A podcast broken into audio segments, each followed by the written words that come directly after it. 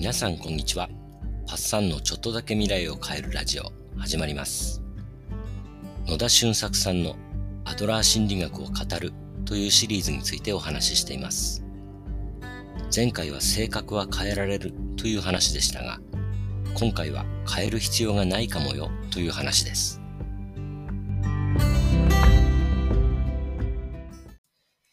性格というものは、それまでの体験から編み出された個人個人の辞書みたいなもので、不具合があれば書き換えることができます。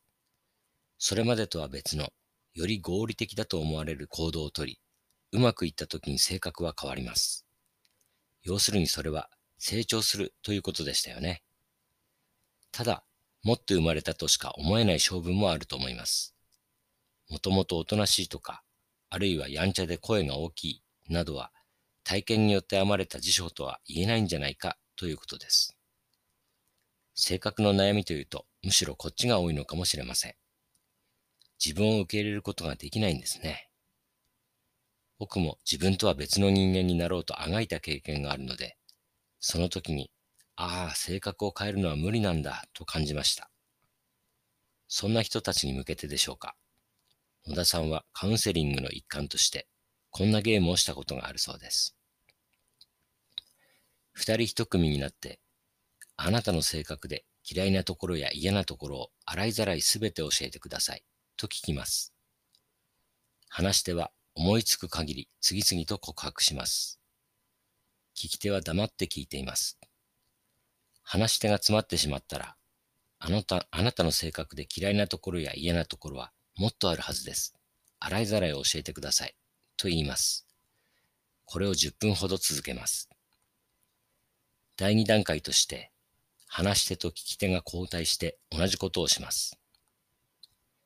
第3段階は、また聞き手と話し手が交代して、今度はあなたの性格で好きなところや素敵だと思うところを洗いざらいすべて教えてください。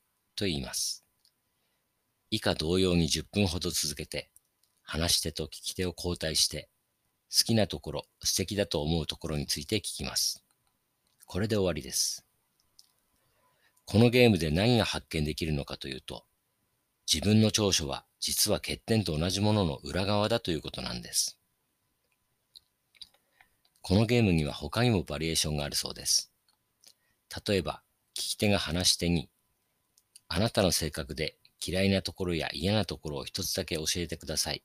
と聞きます。今度は洗いざらいではなく一つだけです。そして話し手が一つ。例えば、私が私は気が短いと言うと、聞き手はそれを否定して、いいえ、あなたは気が短くありません。それどころかとても気が長い方です。と言います。そこで話し手は、そうです。私は本当はとても気が長い。その証拠には、と自分で具体的な例を挙げて証明しなければなりません。つまり、話し手の元々の信念と反対の事実を探さなければならないんです。これがまあ、実に簡単に見つかるんだそうです。気が短いと言っていた人が、実は気の長い側面も豊富に持っていたことに自分で気がつく。それまでは気がつかなかったから使えなかったけれど、気がつけば積極的に使えるようになる、と野田さんは言います。面白いですね。野田さんはまた、こんな例も挙げています。カウンセリングで、私、暗い性格なんです、と言ってきた相談者に、ああ、あなたはいつも人の気持ちを考えて暮らしておられる人なんですね。つまり、思いやりが深くて、謙虚で、感受性が豊かで、親切なんですね、と声をかけたそうです。この相談者は、自分の性格に暗いという見出しをつけていました。そうである限り、性格の暗い側面しか使えていません。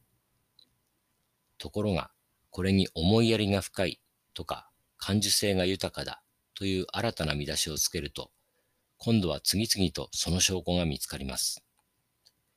これらの長所は、本来この相談者が持っていたのに、手が届かず使えていなかったものなんです。こんな風に自己需要できると、自分の違った使い方をできるようになり、人生がまるで変わってくる。問題の半分以上は解決すると野田さんは言います。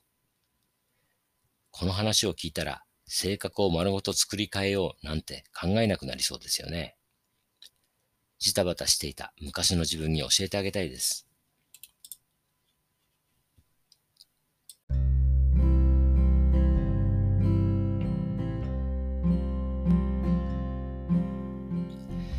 性格の嫌いな部分は実は長所と同じもの。そこを受け入れた上でライフスタイルの歪みを調整して直していくのが成長。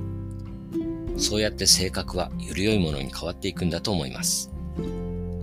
それでは皆さんの未来がちょっとだけ良くなることを願って、バイバイ。